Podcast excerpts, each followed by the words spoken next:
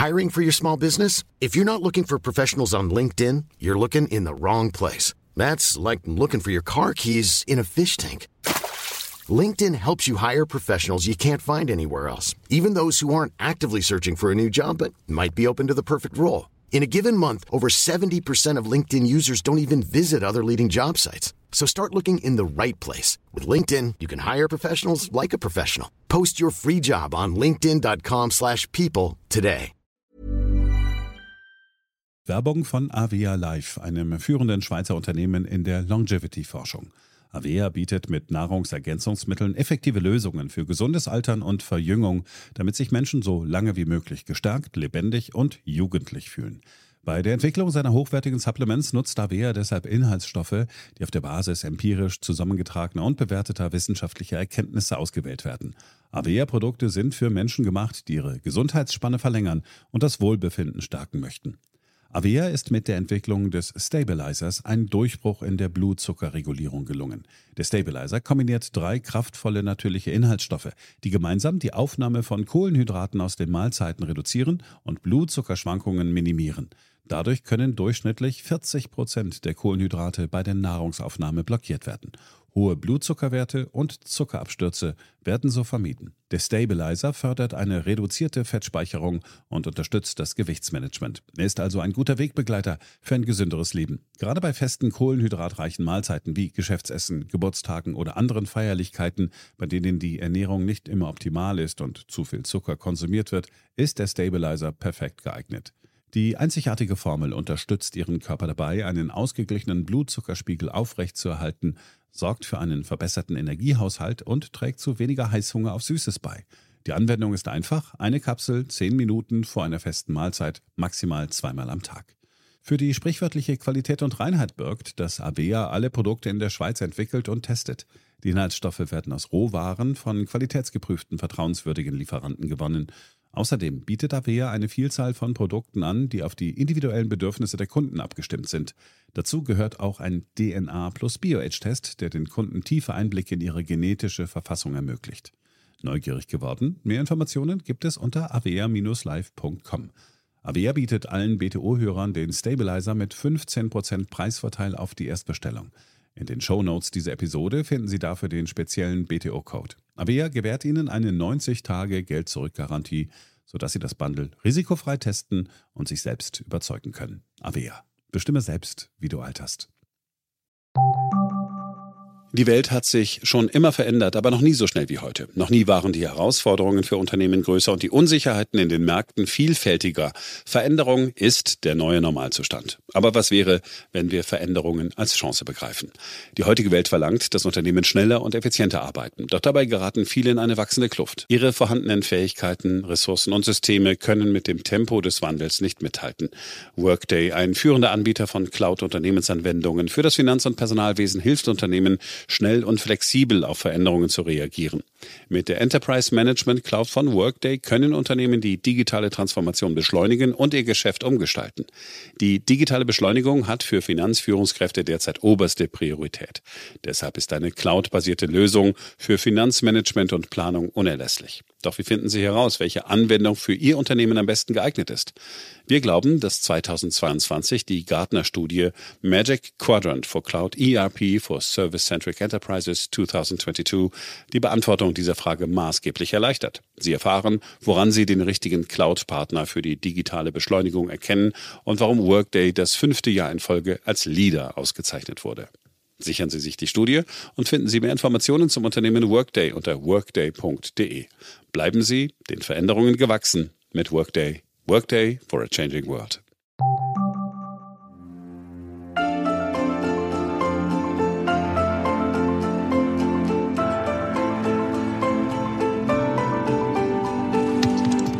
BTO Beyond the Obvious 2.0, der Ökonomie-Podcast mit Dr. Daniel Stelter. Featured bei Handelsblatt. Hallo und herzlich willkommen zur neuesten Ausgabe meines Podcasts. Ich wünsche Ihnen, liebe Hörerinnen und Hörer, alles Gute für das neue Jahr 2023. Vor allem natürlich Gesundheit, Glück, Zufriedenheit und Erfolg. Und etwas Zeit, damit Sie auch 2023 meinen Podcast regelmäßig hören können. Denn eines dürfte sicher sein. Die Themen gehen uns nicht aus. In dieser Woche machen wir etwas Ungewöhnliches, denn wir blicken genauer auf die Finanzmärkte. Keine Angst. Dies ist und bleibt ein Ökonomie-Podcast. Und es wird kein Anlage-Podcast werden. Aber, wie wir in den vergangenen Monaten gesehen haben, in verschiedenen Folgen, spielen die Finanzmärkte doch eine große Rolle, auch mit Blick auf die Realwirtschaft. Und deshalb lohnt es sich, genauer hinzuschauen, was dort passiert. Und genau das machen wir heute mit einem Veteran der Branche, mit dem wir zurückblicken auf die vergangenen 50 Jahre und die Frage aufwerfen, ob wir nun eine Zeitenwende erleben und was uns im Prinzip in den kommenden Jahren erwartet. Das wiederum ist für alle relevant, egal ob sie Geld anlegen oder nicht. Fangen wir also an. BTO Beyond the Obvious 2.0 featured bei Handelsblatt. In der letzten Woche habe ich an dieser Stelle auf den aktuellen Quartalsbericht der Bank für internationalen Zahlungsausgleich verwiesen. Die sogenannte Notenbank der Notenbanken warnt darin eindrücklich vor Risiken im Weltfinanzsystem. Um was genau geht es? Die Financial Times zeigt sich besorgt. Die Ökonomen der Bank für internationalen Zahlungsausgleich haben sich kürzlich mit den Details der regelmäßigen Datenerhebung zu Devisengeschäften befasst, um den Trend bei Dollar-Swaps zu verfolgen, den Derivatengeschäften, die es Anlegern ermöglichen, Dollar für einen bestimmten Zeitraum gegen andere Währungen zu tauschen, bevor sie diese zurücktauschen. Ein Laie könnte annehmen, dass dies ein transparenter Bereich im Finanzsystem ist, da der Dollar die Stütze des Finanzsystems ist, doch dem ist nicht so. Wie der jüngste Quartalsbericht feststellt, erscheinen Terminzahlungsverpflichtungen in Dollar nicht in Bilanzen und fehlen in Standardschuldenstatistiken, weil sie in Buchhaltungssystemen nicht als Darlehen klassifiziert werden. Sie sind außerbilanziell, mit anderen Worten, ein schwarzes Loch. Dieses Loch, von dem die Rede ist, ist erstaunlich groß. Die Detektivarbeit der Bank für internationalen Zahlungsausgleich hat herausgefunden, dass die ausstehenden Verpflichtungen aus sogenannten Devisenswaps, also Termingeschäften, wo man im Prinzip Währungen auf Termin kauft oder tauscht, den Wert von über 80 Billionen US-Dollar erreichen. Also 80 Billionen US-Dollar ist kein Übersetzungsfehler, sondern es sind wirklich 80.000 Milliarden US-Dollar, die dort gehandelt werden. Und das alles sehr, sehr intransparent. Man weiß nicht, wer Geld schuldet, wer Geld bekommt, wie die Beziehungen sind. Und die Bank geht darüber hinaus davon aus, dass sich das Volumen in den letzten zehn Jahren verdoppelt hat. Das ist ein erhebliches potenzielles Risiko in den Finanzmärkten, gerade dann, wenn durch die Zinssteigerungen es quasi zu irgendwelchen Unfällen kommt im Finanzsystem, von denen wir gar nicht ahnen, woher sie kommen könnten. Und da gibt es einiges Potenzial, denn auch im Markt für Staatsanleihen scheint nur bedingt Transparenz zu herrschen, was dann doch überrascht, weil man könnte ja glauben, gerade der Markt für US-Staatsanleihen wäre sehr transparent. Das ist nicht so, wie die Financial Times weiter ausführt. Ein weiterer Bereich mit überraschendem Datennebel sind Staatsanleihen. Angesichts des negativen Auslandsvermögens der US-Regierung in Höhe von 18 Billionen US-Dollar muss diese wissen, welche Investoren einspringen und Staatsanleihen kaufen werden, angesichts des Szenarios höherer Zinsen für Staatsanleihen, während die Federal Reserve gleichzeitig ihr Staatsanleihenportfolio reduziert. Doch dem ist nicht so. Während offizielle Statistiken behaupten, dass ausländische Privatinvestoren zwischen 2005 und 2019 jedes Jahr 3,5 Billionen US-Dollar mehr Staatsanleihen gekauft haben als ausländische Regierungen, ist es so, dass letztere tatsächlich eine Billion US-Dollar mehr gekauft haben als erstere. Das ist wichtig, da sich die Käufe ausländischer Staaten in letzter Zeit verlangsamt haben. Nun wissen wir, wie an dieser Stelle letzten Woche diskutiert, dass die ausländischen Staaten immer weniger Lust haben, US-Staatsanleihen zu kaufen. Das heißt, diese geopolitischen Unsicherheiten führen dazu, dass die Käufer abnehmen und dass damit eine Lücke entsteht. Und wenn wir nicht wissen, wer Käufer und Verkäufer sind der US-Staatsanleihen, kann diese Lücke dazu führen, dass die Zinsen deutlich stärker steigen als erhofft und erwartet. Und dieses Risiko sieht die Financial Times ebenso. Wenn es jemals einen Moment gab, in dem Zentralbanker die wirklichen Schwachstellen verstehen mussten, die sich aus dollargebundenen Schulden ergeben, dann in der Zeit, in der die Welt mit geopolitischen Risiken, wirtschaftlichen Problemen und politischen Herausforderungen für die Vormachtstellung des Dollars konfrontiert ist. Genau das könnte 2023 bringen. Wir sehen also, es gibt Turbulenzen, die kommen könnten im Jahre 2023. Und wie gesagt, Auslöser können wir überall finden.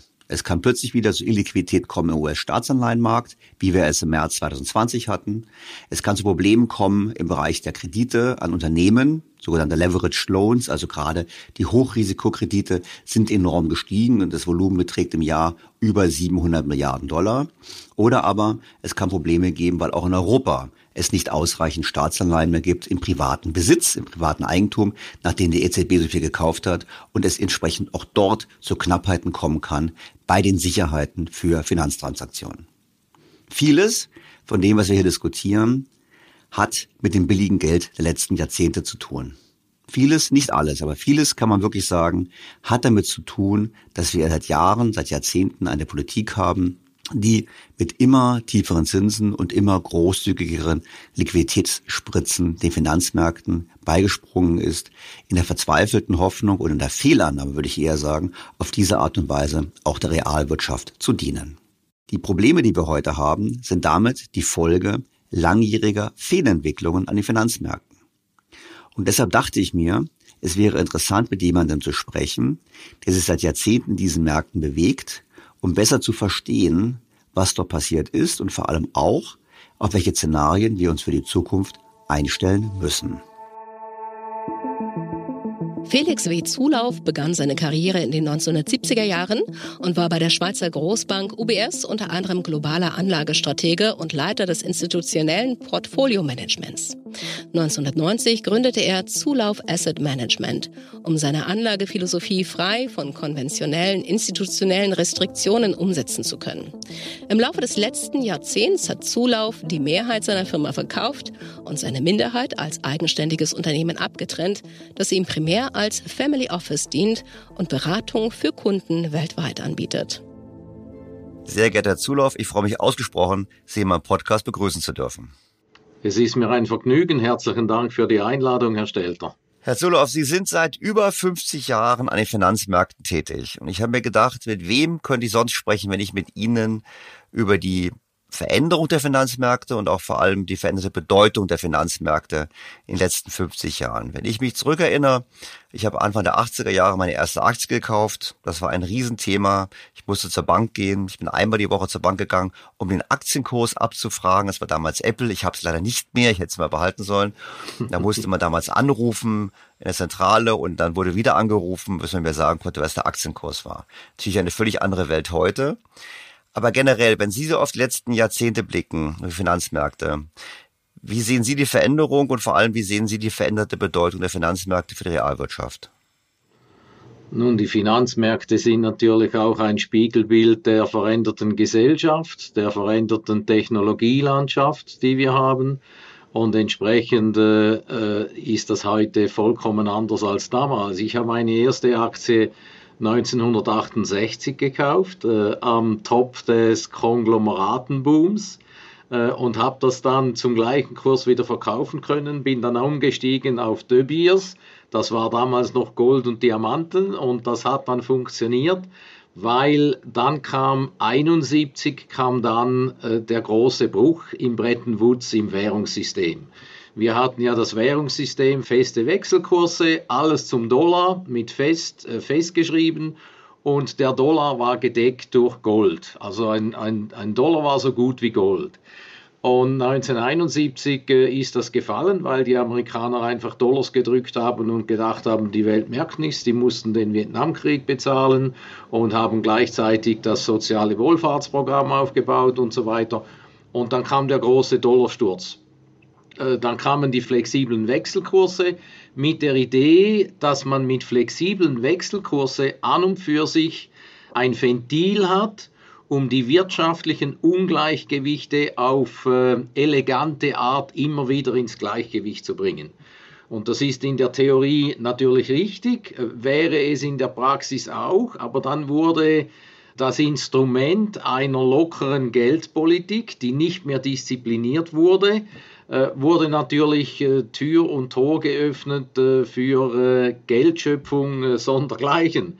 Also wir haben dann die Volkerjahre erlebt, als die hohe Inflation war in den 70er Jahren aufgrund dieser Geldschöpfung in den 60er Jahren und dann Volker, der das Ganze wieder zurechtgezimmert hat. Und der hat äh, Alan Greenspan in Amerika eigentlich ein sauberes Haus übergeben, äh, 1986. Ich kannte Alan Greenspan sehr gut. Ich habe mich äh, jahrelang mit ihm alle drei Monate getroffen zum äh, Gedankenaustausch in kleiner Runde, weil er war Berater äh, für die Bank, für die ich damals tätig war. Ich habe äh, Alan Greenspan kennengelernt als einen ausgezeichneten Wirtschaftshistoriker, aber einen sehr schlechten Prognostiker. Also seine Prognosen waren eigentlich mehr oder weniger immer falsch. Äh, das war später besser, weil er den ganzen Fed-Staff äh, hinter sich hatte, also ein großes Research, eine große Research-Abteilung, die ihm dazu gedient hat. Ich habe Alan Greenspan verstanden dass er in seiner Jugendzeit sehr stark gelitten hatte, weil sein Vater die Familie verließ. Und Alan Greenspan wollte geliebt werden. Und das hat sich dann niedergeschlagen in seiner Rolle als Fed-Chairman, weil er geliebt werden wollte. Und deshalb hat er eine chronische Geldpolitik betrieben, die immer zu leichtes Geld brachte. Also die Zinsen waren immer zu tief und viel zu lange tief und so weiter. Und das hat dann natürlich äh, den großen Börsenboom gebracht, den großen Aufschwung. Er wurde ja dann der Maestro genannt, also derjenige, der, der den Dirigentenstab führt und der im Prinzip mit seiner Geldmaschinerie das Ganze am Laufen hält. Das ging ja lange Zeit sehr gut. Und dann kam Ben Bernanke, wie das so ist, oder der Jünger des großen Predigers ist meistens viel dogmatischer und weniger intelligent als der große Prediger selbst. Ben Bernanke äh, hat dann völlig übertrieben, der kam mit dem Helikoptergeld, das gewisse andere Zentralbanker auch in Europa äh, auch favorisiert haben, auch favorisiert haben so kam dann im Prinzip das große Quantitative Easing, also die quantitative Lockerung, was nichts anderes heißt als große Geldschöpfung und Aufblähung der Bilanzen der Notenbanken.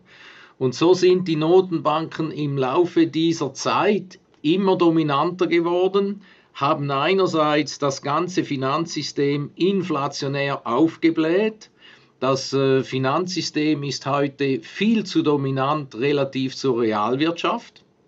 Die ganze Wirtschaft oder das ganze Wirtschaftssystem wurde hochgeleveraged, was an und für sich sehr gefährlich ist. Wie das so ist in einem System, wo Amerika so dominant ist und äh, immer noch die äh, Hauptreservewährung stellt, und die größte Volkswirtschaft der Welt und äh, Amerika eben der Hegemon lange Zeit der westlichen Welt war, dann der ganzen Welt und jetzt wahrscheinlich wieder mehr nur westliche Welt wird. Das hat dann im Prinzip alle anderen Notenbanken in eine ähnliche Rolle hineingetrieben, weil die mussten ja den Währungskurs zum Dollar irgendwo in einem Verhältnis halten, dass das ihre Volkswirtschaften nicht geschädigt hat. Und andere Volkswirtschaften oder, oder Währungsräume haben natürlich ähnliche Probleme gehabt. Also ich denke, die Zeit äh, äh, von Otto Pöhl oder Schlesinger in der Bundesbank, nicht, das war die Zeit äh, nach Fritz Leutwiler in der Schweiz. Fritz Leutwiler war der erste Zentralbanker, der 1974 gesagt hat, die ganze Welt schöpft Geld und geht in diese Richtung.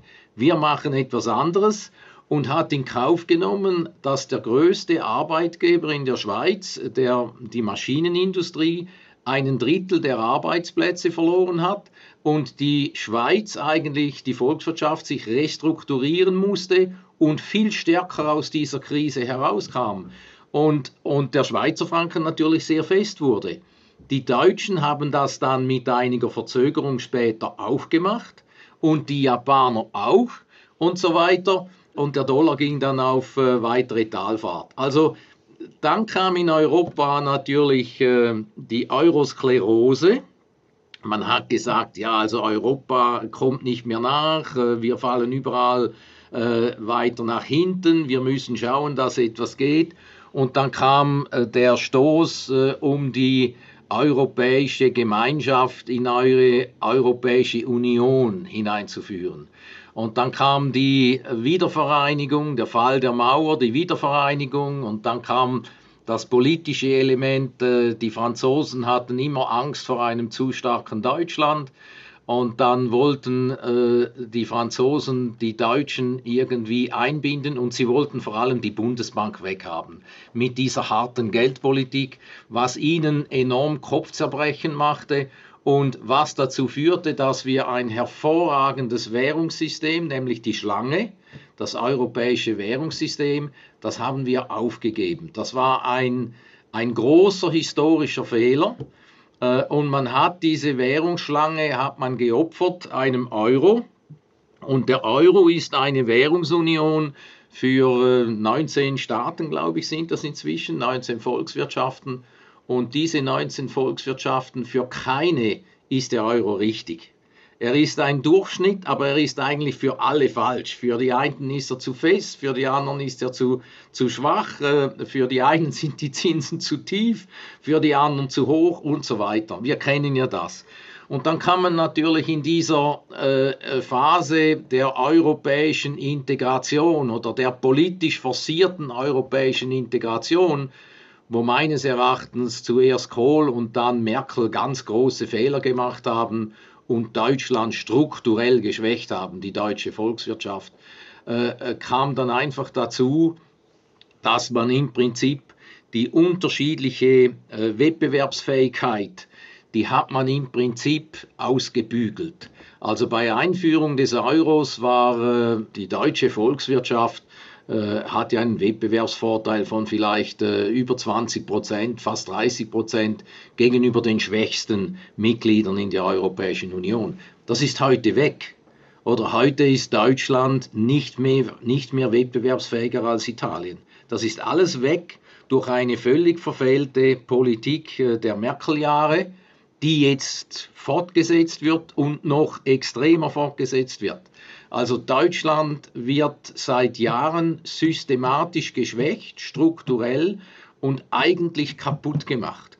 Und mir als Schweizer und als, als Nachbar von Deutschland, der direkt an der Grenze aufgewachsen ist und der äh, viel Urlaub macht äh, im Norden Deutschlands, mir blutet das Herz, wenn ich das sehe. Weil Deutschland ist für Europa derart wichtig und wenn wir die deutsche Volkswirtschaft strukturell derart schwächen, dann schwächen wir Europa. Und äh, ein geschwächtes, ich habe den Eindruck, dass Europa im Moment dabei ist, in eine um zwei Klassen tiefere Liga in der Weltwirtschaft abzusteigen. Das ist meine große Befürchtung. Und jetzt, was heißt das alles für die Finanzmärkte? Wie hat sich das verändert? Also äh, im Prinzip äh, sind wir von einer disziplinierten, geregelten Ordnungspolitik vor 1971 in eine äh, diskretionäre Phase eingetreten in der Geld- und Fiskalpolitik. Und äh, in den letzten 15 äh, Jahren, würde ich mal sagen, äh, hat sich das weiter beschleunigt zu einer völlig entgleisten äh, Fiskal- und Geldpolitik, wo im Prinzip das Motto herrscht, everything goes. Äh, es wird einfach alles übertrieben, man, man unterschreibt äh, äh, die Volkswirtschaft mit riesigen Schuldenbeträgen von Seiten der, der Regierungen und bürdet sich Schulden auf und glaubt, dass man dieses finanzielle Perpetuum mobile oder das vermeintliche finanzielle Perpetuum mobile von immer mehr Schulden, um die Wirtschaft zu stützen, und diese Schulden dann finanziert werden von Notenbanken, die einfach unermesslich Geld schöpfen können, dass das immer so weitergeht. Aber das geht nicht mehr. Wir sind jetzt am Ende dieses Prozesses und jetzt kommt das äh, harte Erwachen, weil die Welt hat sich inzwischen verändert. Wenn Sie einen Vergleich machen, die Handels Handelsströme zwischen USA und den restlichen Nationen der Welt und zwischen China und den restlichen Nationen der Welt. Und sie machen dort, wo die äh, Handelsströme größer sind, machen sie für USA eine blaue Farbe und für China eine rote Farbe. Dann war vor 20 Jahren die Weltkarte praktisch blau. Und sie hatten einen großen Flecken, das war China und noch Nordkorea und dann hat sie sich's bald. Der Rest war blau. Und wenn Sie heute diese Karte anschauen, dann ist eigentlich Nordamerika und Mittelamerika ist blau, ein Teil Westeuropas ist blau, also Großbritannien ist blau, äh, Frankreich ist blau, äh, ich würde sagen, Deutschland ist schon 50-50, ist schon geteilt, und der Rest der Welt, Afrika, Asien, restliches Europa, alles rot. Und die Welt hat sich in diesem Sinne dramatisch verändert. Und wir im Westen, wir verkennen das. Wir glauben immer noch, dass unsere Kultur, unsere Werte, unsere Art, äh, politisch sich zu organisieren, unsere Art, Wirtschaft zu betreiben, das einzig Richtige ist und die ganze Welt muss nach diesem System funktionieren. Und das ist nicht so. Da gibt es andere Länder, die sagen, wir haben unsere eigenen Vorstellungen. Wir wollen es so machen, wie wir es wollen. Und äh, jetzt kommt diese große Zweiteilung.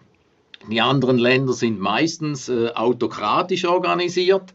Äh, ob das dann äh, Scheindemokratien sind oder nicht, äh, sei dahingestellt. Sind autokratisch und wir im Westen sind demokratisch. Aber unsere Demokratien funktionieren ja auch nicht mehr richtig, oder? Wir, wir haben schon Mühe, dass die Wahlen jeweils zu unseren Parlamenten und Regierungen, dass die wirklich ordentlich über die Bühne gehen. Wir wissen, da wird auch bei uns Europa äh, wird überall geschummelt und gemacht und getrickst. Wir sind auch nicht mehr die lupenreinen Demokraten, für die wir uns gerne sehen.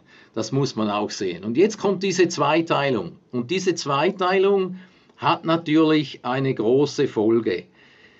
Mit der Öffnung der Welt und dem Fall der Mauer hat sich eine Globalisierung entwickelt. Und die Globalisierung hat sich beschleunigt. Also zuerst war die Integration Chinas und die Amerikaner haben China nicht einfach so in die Welthandelsorganisation aufgenommen. Die haben die Türen für China aufgemacht, dass sie im Prinzip dort jemanden hatten, der gegen Russland etwas äh, sich abgrenzt.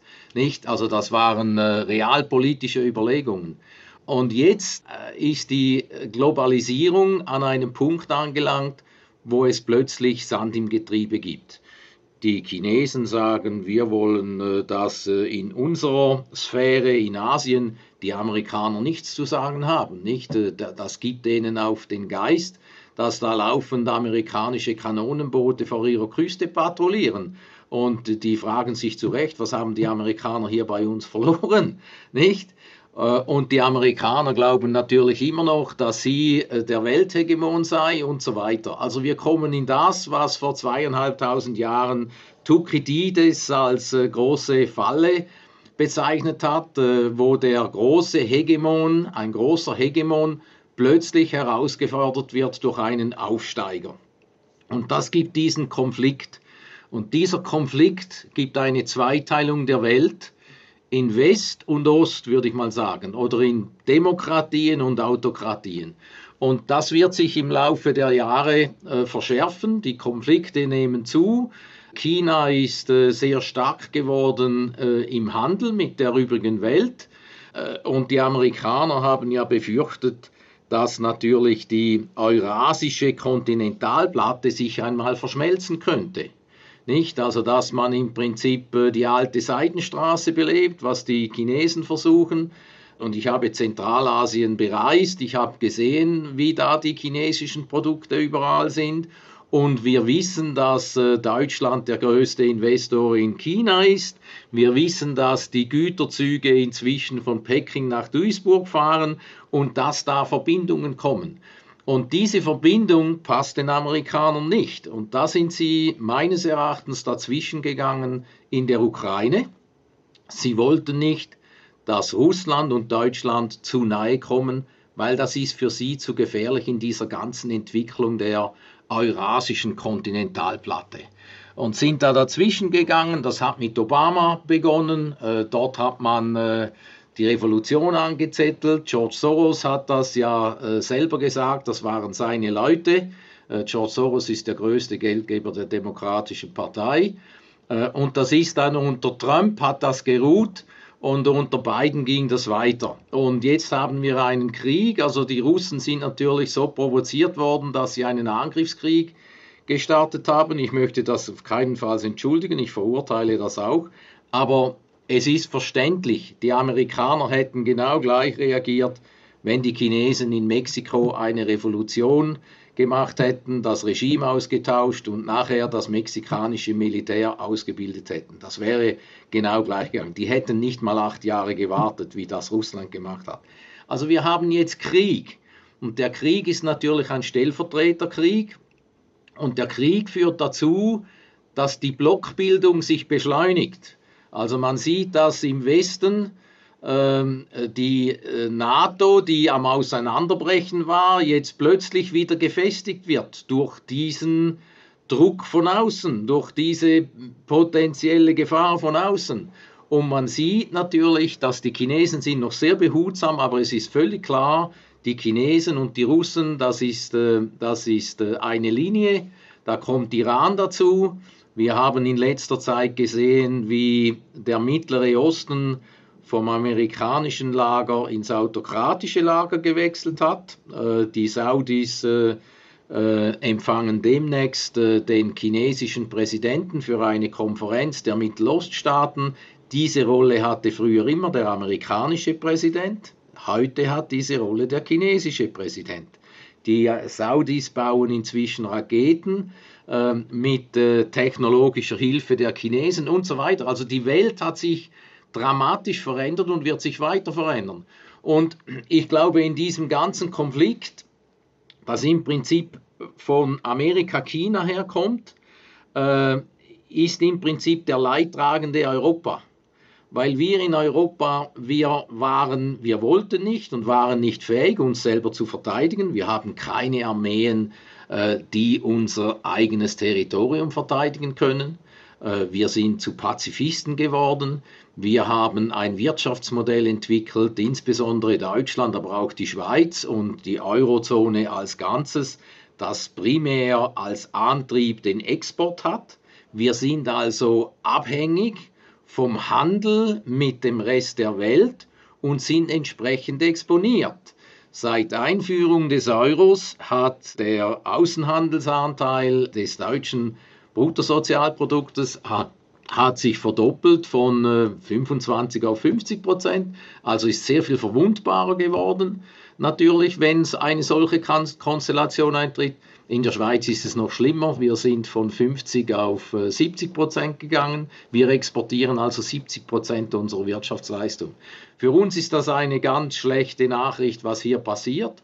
Und dazu kommt natürlich, dass Europa fast keine eigene Energie hat oder sehr äh, energieabhängig ist von außen. Äh, der äh, Mittlere Osten ist näher am chinesisch-russischen Lager als am amerikanischen Lager. Das ist für uns ganz schlecht, nicht? Äh, weil wir sind darauf angewiesen, dass wir von dort Energie kriegen.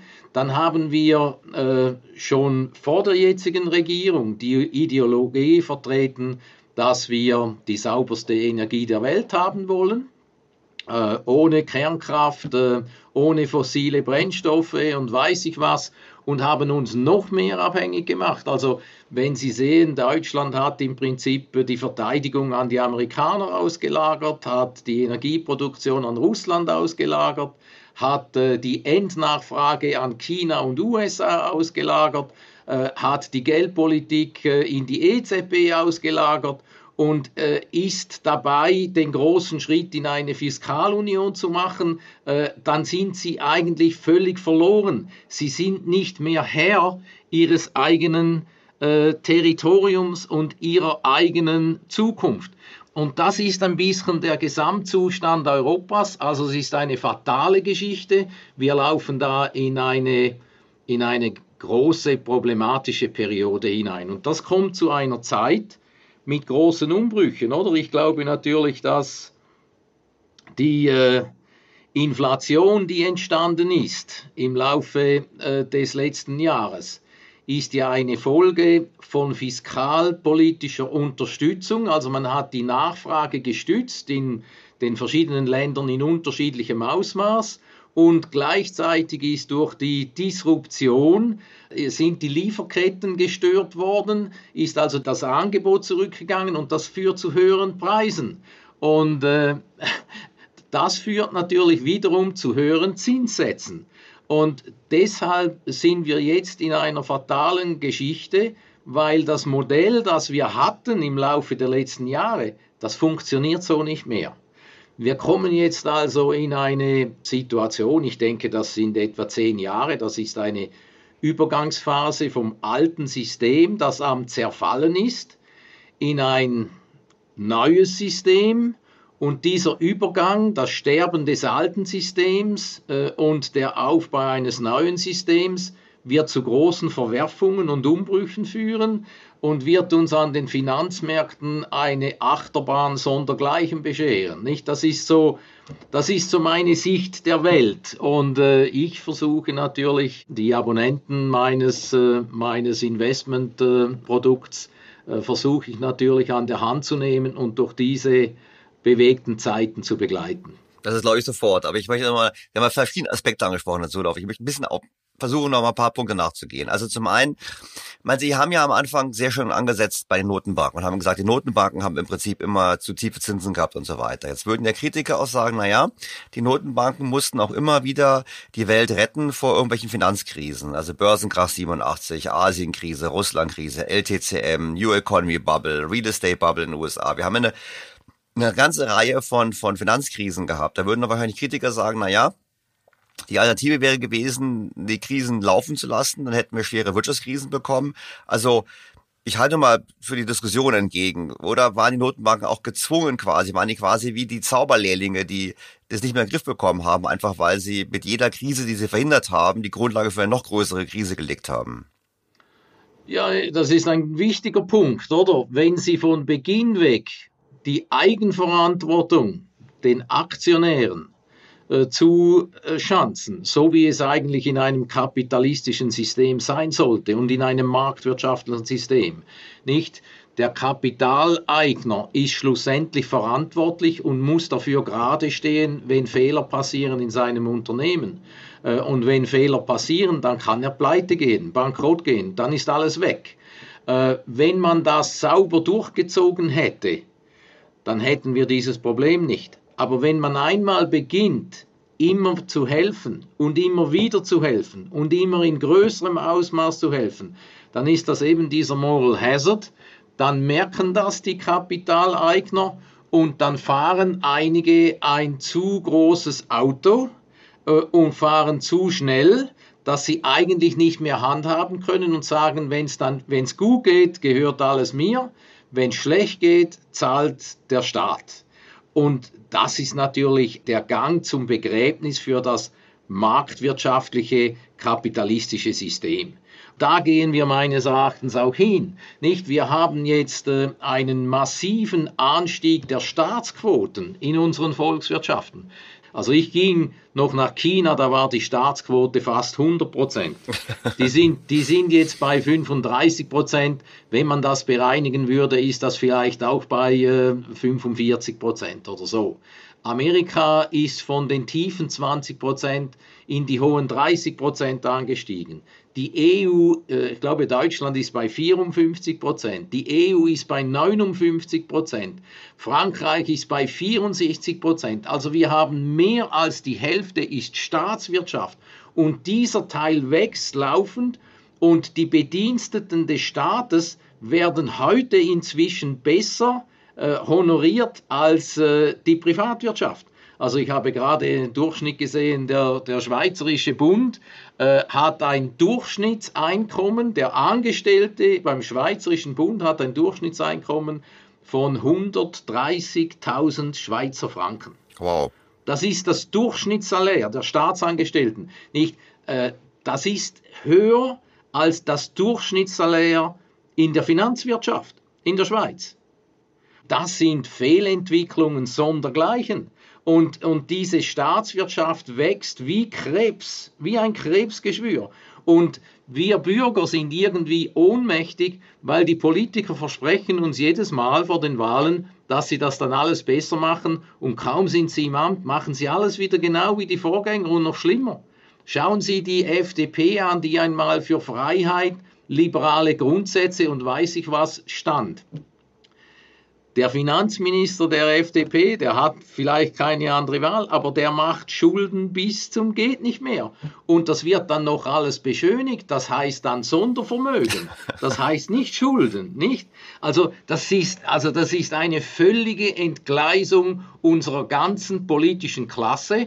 Aber die reflektieren natürlich die Bürger, die auch immer mehr in Watte gepackt sein wollen und gepempert sein wollen und nicht mehr die Eigenverantwortung tragen wollen, die sie eigentlich tragen sollten. Sie verlangen staatliche Kitas, sie verlangen äh, staatliche Unterstützungshilfe, wenn es kalt wird, wenn die Heizung nicht mehr äh, so hoch gedreht werden kann und so weiter. Wenn alles teurer wird, müssen sie staatliche Unterstützung haben. Jeder kräht danach, selbst die Unternehmer oder die Manager, wenn etwas schief geht in ihrem Unternehmen, rufen sie nach staatlicher Unterstützung.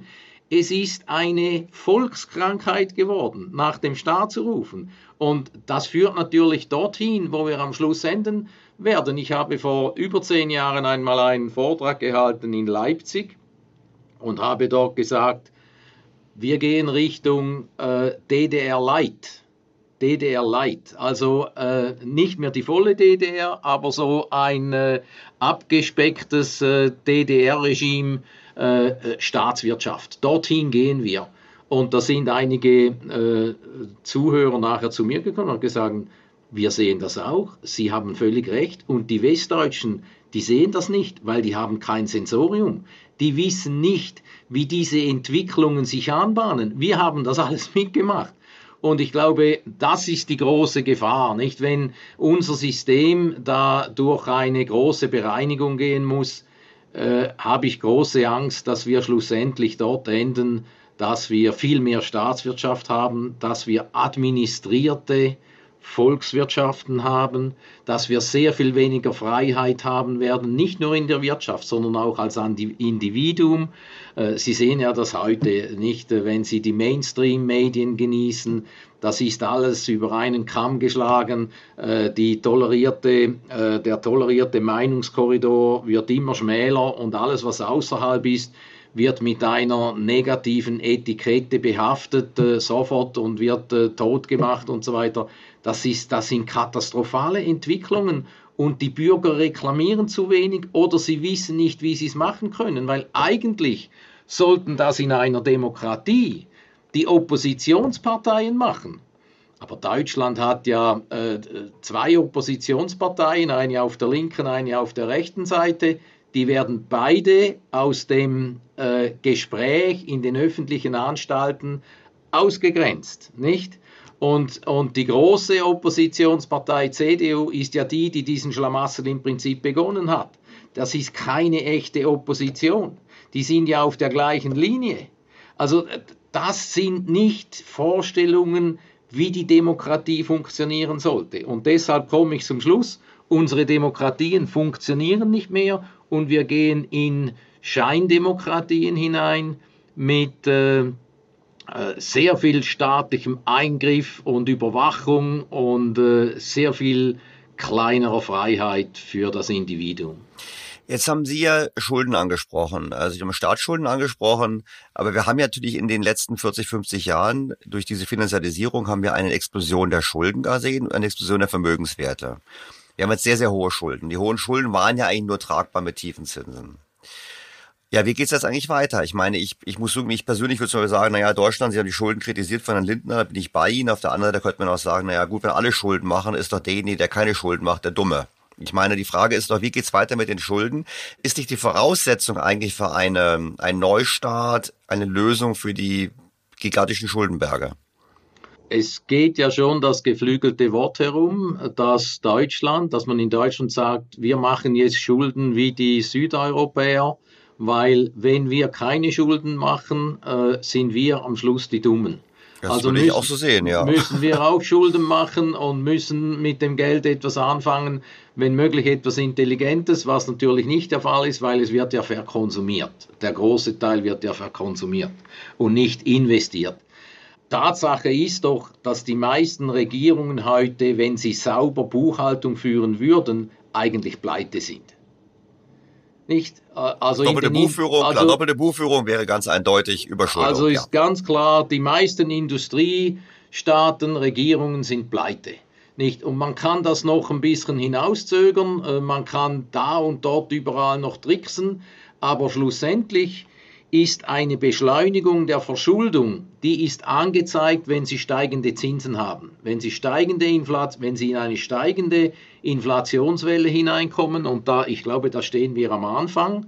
Äh, die erste Welle ist jetzt vorbei, nächstes Jahr geht das ein bisschen zurück. Und dann kommt die zweite Welle, 24, 25. Und die geht wahrscheinlich höher als die erste Welle. Und, äh, und da wird man das alles wieder auffangen mit den gleichen äh, Tricks äh, wie, wie diesmal. Äh, mehr Verschuldung, nicht? Und die Zinsen gehen höher.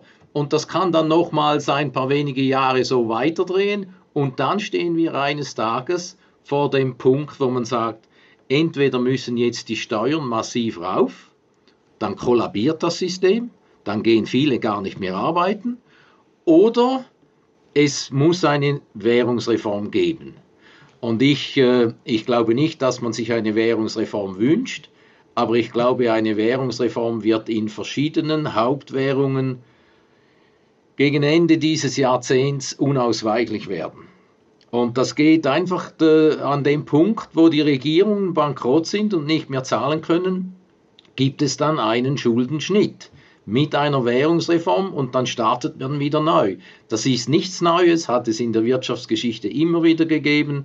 Das war in den letzten 50 Jahren primär in einigen Entwicklungs- und Schwellenländern der Fall. Also Argentinien hat das äh, alle paar Jahre, nicht? Äh, das, das, kann man, das kann man so sehen. Äh, wir kennen das aus unserem Breitengraden nicht, weil wir früher unser Haus in Ordnung haben, aber haben es nicht mehr.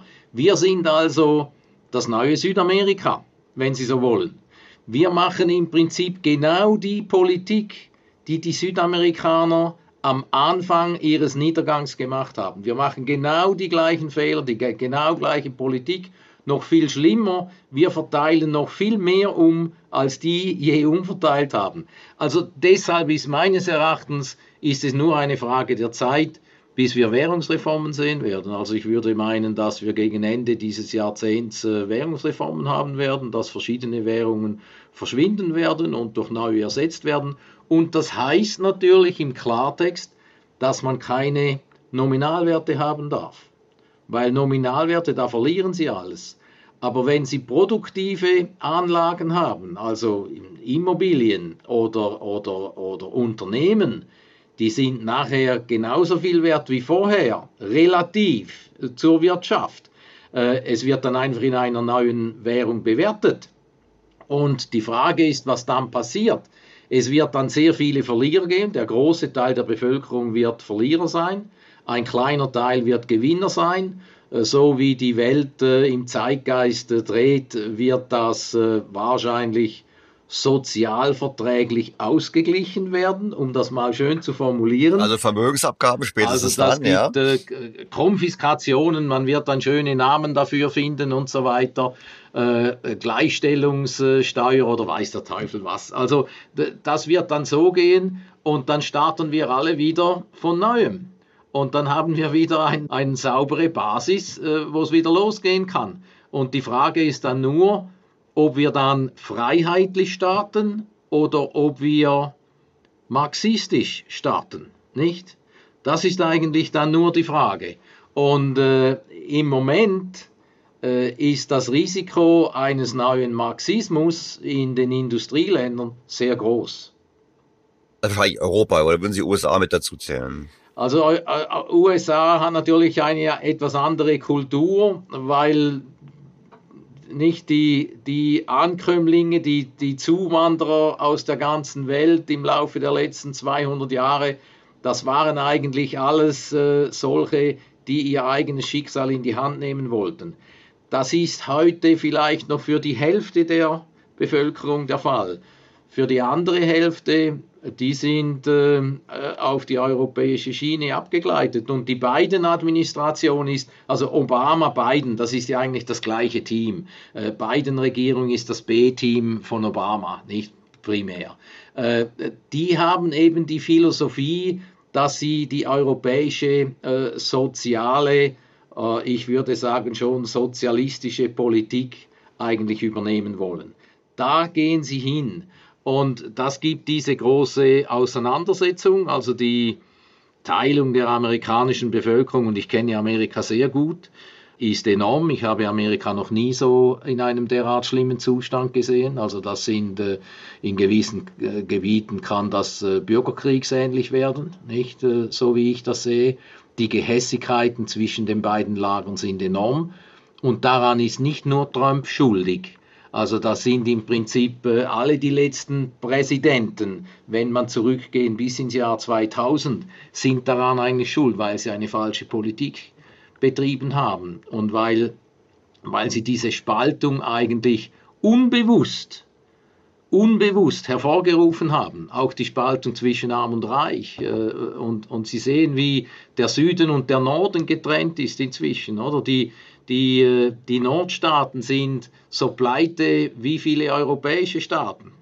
Und der Süden ist eigentlich der prosperierende Teil, das ist der konservativere Teil, das ist der Teil, der mehr Eigenverantwortung den Bürgern auflastet und so weiter.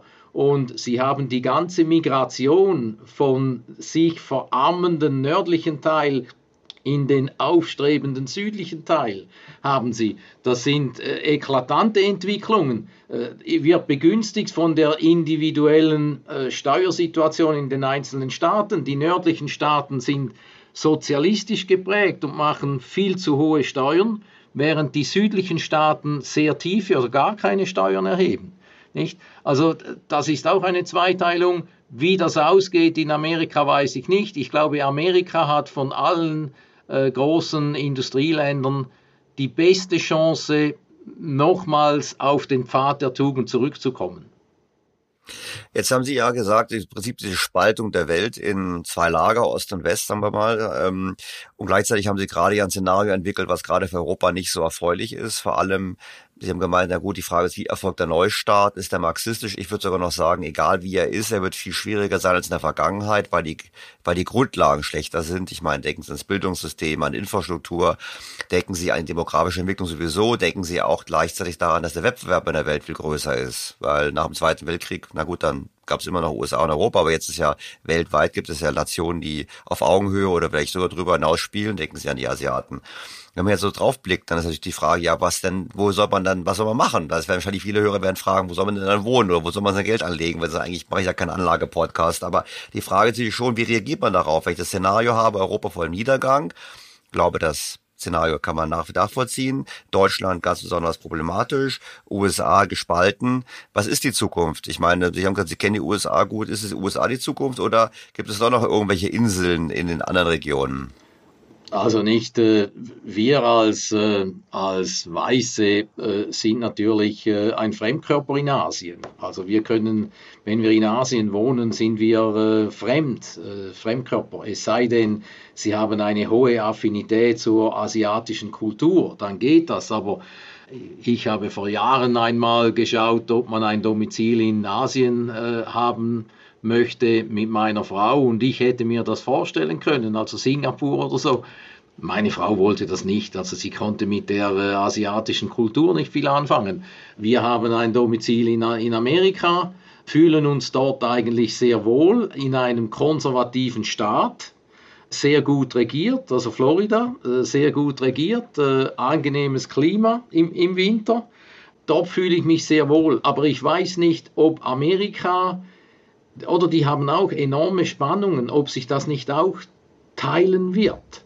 Nicht? Also die, wenn Sie Kalifornien anschauen, ein wunderbares Land, äh, ein wunderbarer Staat, Kalifornien, aber katastrophal regiert, also noch schlimmer als die meisten europäischen Länder, nicht?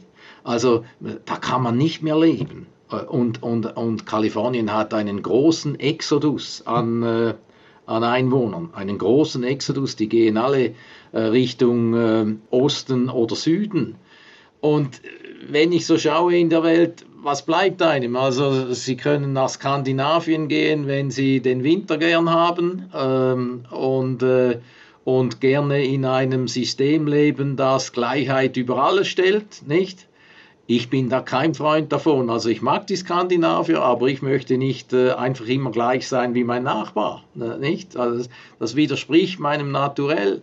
Ähm, äh, Italien ist sehr schön vom äh, Lebensstil her, aber wirtschaftlich und politisch ist das eine Katastrophe. Nicht? Das geht auch nicht. Also äh, Afrika bin ich fremd. Also ich habe, ich kenne Afrika, den Norden, Nordafrika, ich kenne den Mittleren Osten, ich kenne Südafrika, ich kenne das Mittlere von Afrika, das kenne ich nicht. Das ist noch auf meiner Bucketlist, aber ich würde mich da nicht wohlfühlen. Also ich sehe die, ich sehe die Insel Dubai, nicht, äh, die im Prinzip äh, für ähm, Kapitalisten ein Heim bietet, aber das ist so ein künstliches Gebilde, wo ich mich nicht wohlfühle. Ich habe gerne eine Stadt mit meiner Kultur oder ein Städtchen mit einer Großstadt in der Nähe mit meiner Kultur äh, und habe auch gern die Familie in der Nähe und so weiter. Also da muss man sich dann schon überlegen, was man macht. Ich habe meinen jungen Leuten gesagt, sie sollen nach Asien gehen, das war vor zehn Jahren. Die wollten nicht. Die sind auch in der Schweiz geblieben. Und ich glaube, und ich glaube, es wird den meisten so gehen. Die meisten bleiben wo sie sind. Und wenn man weggeht, dann gehen die meisten noch eher Richtung Westen anstatt Richtung Osten. Ja, aber jetzt haben wir ja gerade ähm, den Blick auf die Uhrzeit, jetzt haben wir gesprochen über die Standorte und so weiter. Ähm, ich würde mal sagen Neustart. Ich meine, wir haben, Sie haben es diagnostiziert, wir haben im Prinzip, haben Sie als wichtigen Ankerpunkte festgemacht, die Entscheidung von Nixon vom Goldstandard wegzugehen oder endgültig das aufzuheben, letzte Bindung. Wenn wir dann Neustart machen, wenn Sie jetzt sagen, was wäre denn Ihre Lehre aus der Entwicklung, aus der Fehlentwicklung auch der letzten Jahrzehnte bezüglich der zukünftigen Geldordnung? Wären Sie dann für so ein System wie Vollgeld, dass die Banken kein Geld mehr schaffen können oder wären Sie für Währungswettbewerb oder, oder vielleicht wieder eine Bindung an irgendeinen Warenkorb oder wie würden Sie sowas sich wünschen? Ich glaube, das sind alles äh, Konzepte, die in der Theorie sehr gut funktionieren, aber ich glaube, dem der Realität schlussendlich nicht standhalten. Also ein Gold Standard wäre falsch meines Erachtens, weil es würde den Fortschritt der Welt im Prinzip behindern.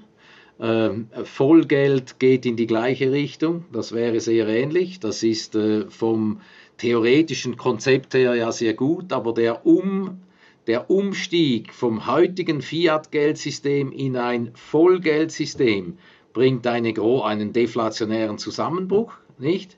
Also das äh, wäre eine, eine katastrophale Bereinigungsphase. Das sehe ich nicht. Ich glaube, wir, wir Menschen neigen einfach dazu, dass wir so lange vorwärts gehen, bis wir den Kopf anschlagen. Und deshalb gibt es äh, äh Konjunkturzyklen und es gibt auch sehr lange Zyklen. Und unsere Eltern waren durch äh, Wirtschaftskrise, Weltwirtschaftskrise, Krieg, waren geprägt und waren entsprechend sehr vorsichtig und alles nur keine Schulden machen. Nicht? Die waren geprägt, das war der Zeitgeist, der konservative Zeitgeist, der dann mit den 68ern eigentlich aufgebrochen worden ist, oder? Die gesellschaftliche Revolution. Und wir haben jetzt in die andere Richtung übertrieben.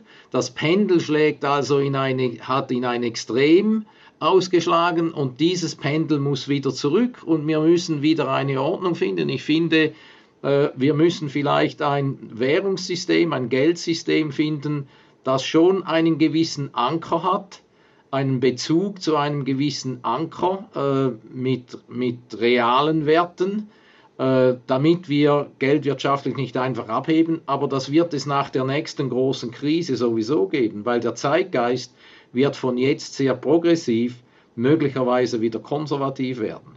Nicht? Also wenn die Bevölkerung äh, mal durch äh, äh fünf bis äh, sechs Jahre Krise äh, geläutert wird, dann verändert sich der Zeitgeist. Und, äh, und, und dann glaube ich, dann kann das Pendel wieder zurückschlagen. Also ich würde die Hoffnung nicht aufgeben, dass wir dann doch eine Bereinigung hinkriegen, die natürlich alle schmerzen wird, aber die dann wieder einen gesunden Boden geben könnte. Äh, ich, ich habe kein festes Konzept, wie das aussehen müsste. Ich glaube aber, dass äh, die Zentralbanken zu mehr Disziplin verpflichtet werden müsste. Und die Zentralbanken haben ja alle Regeln und sie haben die Regeln gebrochen. Also die EZB sowieso. Und äh, wir haben auch sonst große Verträge, wie, also nicht nur die Maastrichter Verträge, auch andere Unionsverträge. Und da wird einfach alles laufend gebrochen, um der Politik zu genügen, dass man beieinander sein kann. Nicht eine EU ist nicht gekommen, weil die Europäer sich so stark fühlen, sondern das ist aus der Schwäche entstanden. Die, die Vereinigten Staaten von Amerika sind aus der Schwäche entstanden, nicht aus einer Stärke. Und, und so kommt aus der Schwäche, äh, schließt man sich zusammen und versucht das zusammenzufügen. Man hat das einfach falsch gemacht, weil sich in Europa die beiden wichtigsten Nationen, das ist Frankreich und Deutschland, die einen haben gute Ingenieure und die anderen haben gute Diplomaten, nicht? Und die Diplomaten haben sich da einfach durchgesetzt und wir haben für die EU das französische zentralistische Modell gewählt. Und das war falsch, grundfalsch, grundfalsch, anstatt das deutsche föderalistische Modell. Und von dort her kommen viele Probleme, die am Schluss dazu führen könnten, dass das Ganze entgleist und auseinanderbricht. Nicht? Also ich glaube, wir müssen da etwas, äh, etwas hinzulernen und anstatt dogmatisch immer die gleiche Pauke und den gleiche Lied anzustimmen in Brüssel äh, und in den verschiedenen Hauptstädten, müsste man hier einmal äh, zusammensitzen, einige der intelligenten äh, Köpfe in der Politik in Europa und sagen, was läuft eigentlich schief, was haben wir falsch gemacht, was können wir besser machen. Und das ist eben auch so ein Punkt es fehlen uns die guten Köpfe. Wir haben eine, äh, politi ein politisches Führungspersonal in der Welt, in der ganzen westlichen Welt, das einfach ihren Aufgaben nicht genügt. Also das muss man sehen. Wir haben auch keine Diplomaten mehr vom Zuschnitt eines Kissingers, äh, der als Powerbroker äh, zwischen zwei ähm, äh, sich im Konflikt befindlichen Einheiten gehen kann und intelligente Vorschläge machen kann, um das Ganze zu entflechten. Wir haben niemanden, ich kenne niemanden auf der Welt, der dazu fähig ist. Ich kenne keine politische Führungsfigur, die das kann, und ich kenne keinen Diplomaten. Und das ist eben auch ein Zeichen dieser erbärmlich armseligen Welt, in der wir jetzt gelandet sind. Wir haben kein Führungspersonal mehr. Wir haben nur noch Karrieristen, die sich im Prinzip für kurze Zeit im Licht der Bühne zeigen wollen äh, und ihre Ideologien durchsetzen wollen, anstatt wirklich intelligente, weitsichtige Köpfe. Das sind aber dann auch schlechte Karten für den Konflikt zwischen West und Ost, würde ich jetzt darauf aufbauen. Weil Sie haben ja gesagt, es gibt diesen Konflikt und ich meine, eine Frage wäre natürlich jetzt naheliegenderweise gewesen, der Dollar ist, wird nicht mehr die Weltleitwährung bleiben, würde ich da mal interpretieren, sondern es wird wahrscheinlich dann mehrere Leitwährungen geben. China wird wahrscheinlich auch eine wichtige Rolle spielen. Und wie sehen Sie denn den Konflikt sich weiterentwickeln? Wie sehen Sie zum einen die, Weltwährung? Würden Sie dazu stimmen? Und dann die Frage natürlich, wie, sieht Sie, wie wird der Konflikt sich weiterentwickeln zwischen Ost und West? Also äh, China ist, äh, ist völlig klar, äh, die wissen, dass wenn sie ihre Machtstellung stärken wollen, müssen sie den Dollar schwächen. Das ist völlig klar. Sie müssen also äh, etwas machen, was den Dollar trifft. Und da, da, da laufen ja Bestrebungen. Äh, die Saudis haben ja im Stillen eigentlich den Vertrag mit Amerika gekündigt. Der Vertrag war aus den 40er Jahren, äh, ihr beschützt uns, unsere Regierung, und wir verkaufen das Öl nur gegen Dollar. Saudi-Arabien wird demnächst Öl gegen Renminbi nach China verkaufen. Dann ist der Vertrag äh, hinfällig, der, der, der gilt dann nicht mehr was ich höre, ist, dass äh, China mit einigen anderen Staaten zusammen eine Währungseinheit bilden wollen, die keine Fiat-Währungseinheit ist, sondern eine Einheit, die abgestützt ist auf Rohstoffe, auf einen Korb von Rohstoffen, die von den Mitgliedsländern in dieser Handelswährung, das soll nur eine Handelsrecheneinheit wie der ECU früher werden, mit dem man eigentlich die, den internationalen Handel unter diesen Staaten jeweils ähm, äh, setteln könnte, also bezahlen könnte. Und äh, die Meinung ist, dass man daraus im Prinzip eine Ablösung für den Dollar machen könnte. Nicht die Biden-Administration hat einen Riesenfehler gemacht, äh, wie auch die, die Europäer natürlich auch, das ist klar. Wenn man die eigene Währung zur politischen Waffe erklärt. Jetzt wie mit Russland jetzt konkret. Wie nicht? jetzt mit Russland. Man hat den Dollar und auch den Euro als politische Waffe erklärt. Man hat äh, die äh, Reserven eingefroren und hat gesagt, ihr dürft nicht mehr in dieser Währung handeln und ihr dürft nicht mehr aktiv sein und so weiter. Wenn man das macht und auch das SWIFT-System, dann werten sich diese Währungen langfristig ab, weil alle Länder, die nicht mit diesen westlichen Staaten enge freundschaftliche Beziehungen haben, werden sich zweimal überlegen, wo sie in Zukunft ihre Reserven anlegen nicht mehr im Dollar und nicht mehr im Euro. Das ist völlig klar. Jetzt, wo gehen die hin? Im Moment gibt es keine Währung, die diese Rolle des Dollars übernehmen könnte. Das gibt es nicht. Ich glaube, die nächste Phase wird sein, dass diese Länder, äh, die vorsichtig werden mit den äh, Reserven im Dollar, dass die die Dollar schrittweise abziehen und dass sie diese Reserven in äh, in Rohstoffen anlegen. Rohstoffen, die sie zu Hause in den eigenen nationalen Grenzen, innerhalb der eigenen nationalen Grenzen bunkern können, äh, lagern können und, und immer wieder zugreifen können. Das müssen dann Rohstoffe sein, die sie auch brauchen für ihre Volkswirtschaften. Äh, das geht von äh, Öl über Gold, über Kupfer, äh, Weizen, weiß der Kuckuck was. Also ein ganzes System. Und ich glaube, die neue, eine neue Reservewährung wird die Assetklasse Rohstoffe sein. Und das wird bedeuten, dass die Nachfrage nach Dollars im Laufe der nächsten zehn Jahre deutlich abnimmt und die Nachfrage nach Rohstoffen deutlich zunimmt. Also da haben Sie schon eine Definition, was mit den Preisen von Rohstoffen in US-Dollar gepreist passieren wird, nicht? Also das ist eine wichtige Entwicklung, die, die ich sehe. Aber ich sehe noch kein, ich sehe nirgends am Horizont ein neues System, wie sich das äh, abbilden wird für die Zeit danach sehe ich nirgends. Wir stehen vor einem Umbruch. Wir haben gesehen, wir sehen den Zerfall des Währungssystems. Sie haben gerade gute Argumente gebracht ähm, zulasten des Dollars. Ich nehme an, in Ihrem Szenario wird der Euro auch keine Zukunft haben. Der Euro hat sowieso keine Zukunft, weil der Euro, äh, die ganze Geldpolitik Europas ist darauf ausgerichtet, dass die größte Pleitewirtschaft, die schwächste, überlebt. Und das ist kein Leitfaden und kein Leitmotiv für eine stabile Währung. Also die haben sich aus dem Rennen genommen und die Alarmglocken mussten ja eigentlich jedem läuten, wenn die EZB-Chefin Lagarde erklärte, das ist äh, schon über ein Jahr her, wir machen jetzt eine grüne Geldpolitik. Nicht? Also, das ist, also das ist einfach Stumpfsinn. Das ist populistischer Stumpfsinn, oder? Äh, äh die nicht, Draghi hat den Euro eigentlich kaputt gemacht. Und es ist, es ist einfach so, die Deutschen wollten nicht oder konnten nicht die Rolle bei der EZB übernehmen, weil wenn sie das übernommen hätten, hätten sie die deutschen Grundsätze verraten müssen. Und es kam ja äh, verschiedentlich zu Punkten, wo die Bundesbank interveniert hat und Merkel hat die Bundesbank jedes Mal im Regen stehen lassen. Jedes Mal.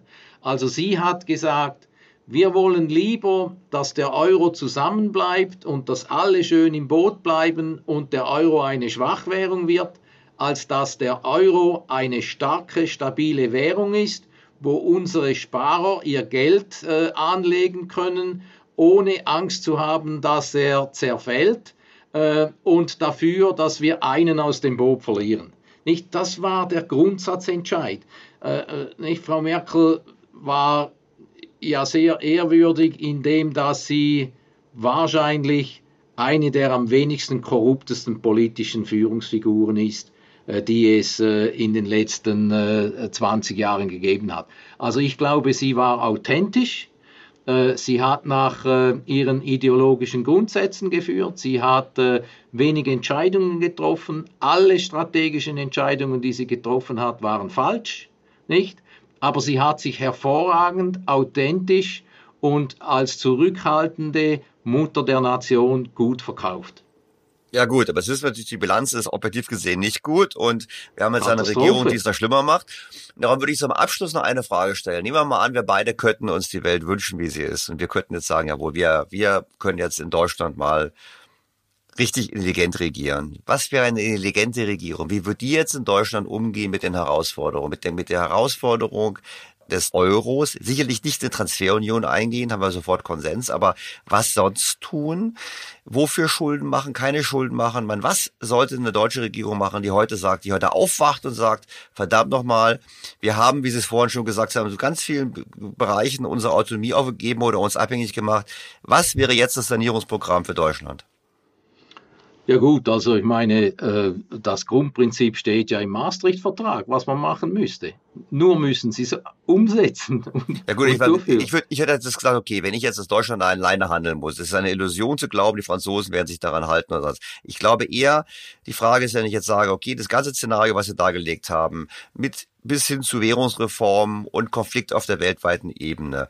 Die Frage ist doch, ich sage mal ganz platt, nach einer Währungs und, äh, Währungsreform geht es dem am besten, der schon eine normale, eine gute Infrastruktur hat beispielsweise und keine schlechte. Weil die Infrastruktur ist ja auch eine Art Sachwert. Also wäre es dann zu sagen, wir machen jetzt wirklich massive Investitionen in, in, in Infrastruktur oder ist es diese, diese Energiewende oder was weiß ich. Ich meine, was würde, müssten wir tun, ähm, um quasi für diesen Bruch oder für die Zeit nach dem Bruch uns entsprechend vorzubereiten?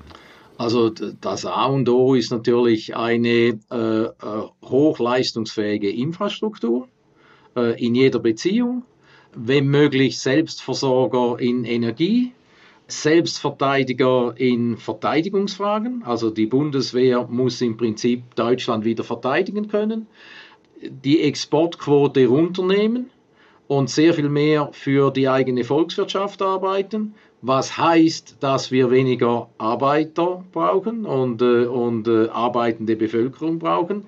Dann heißt das, wir brauchen auch die große Zuwanderung nicht.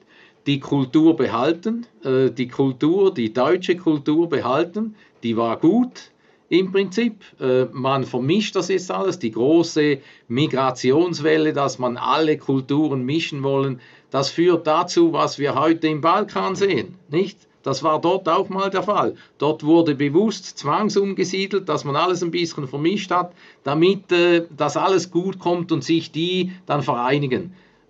100 Jahre, 200 Jahre Krieg, nicht? Das, das sollten wir nicht tun. Wir müssen zu unseren Leistungsprinzipien stehen. Also Leistung muss sich lohnen. Wir wollen ein Leistungsprinzip in der Volkswirtschaft haben.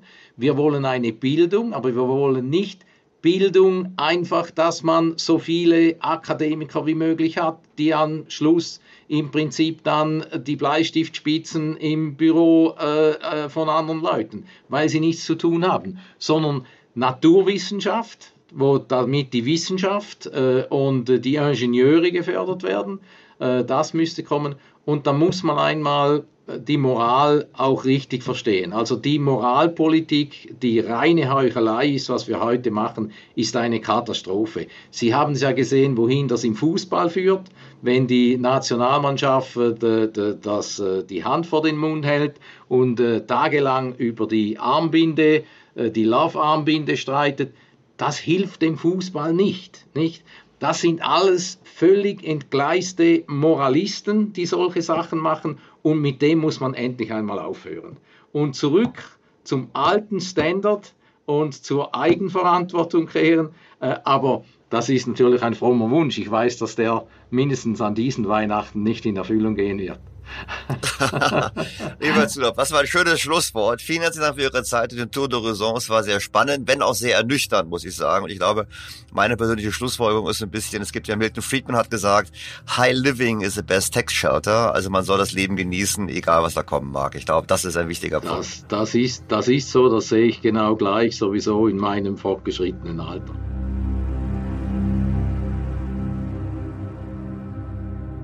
An dieser Stelle noch folgender Hinweis. Auch im neuen Jahr besteht das exklusive Angebot für alle BTO Beyond the Obvious 2.0 featured bei Handelsblatt Hörer. Testen Sie Handelsblatt Premium für vier Wochen und das nur für einen Euro und bleiben Sie so zur aktuellen Wirtschafts- und Finanzlage informiert. Mehr erfahren Sie unter handelsblatt.com-mehr Perspektiven und natürlich auch in den Show Notes zu dieser Episode.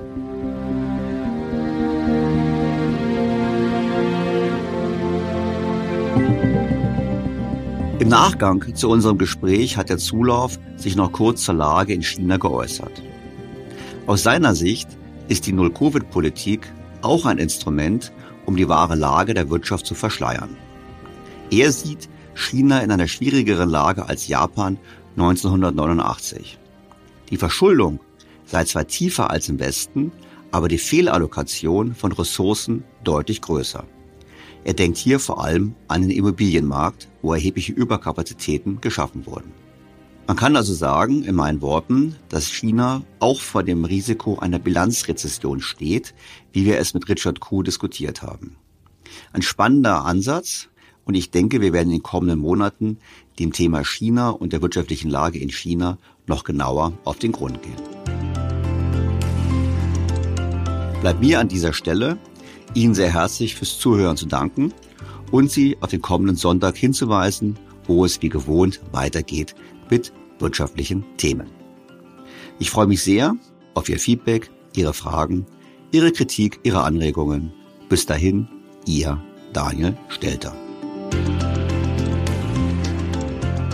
BTO Beyond the Obvious 2.0 featured bei Handelsblatt.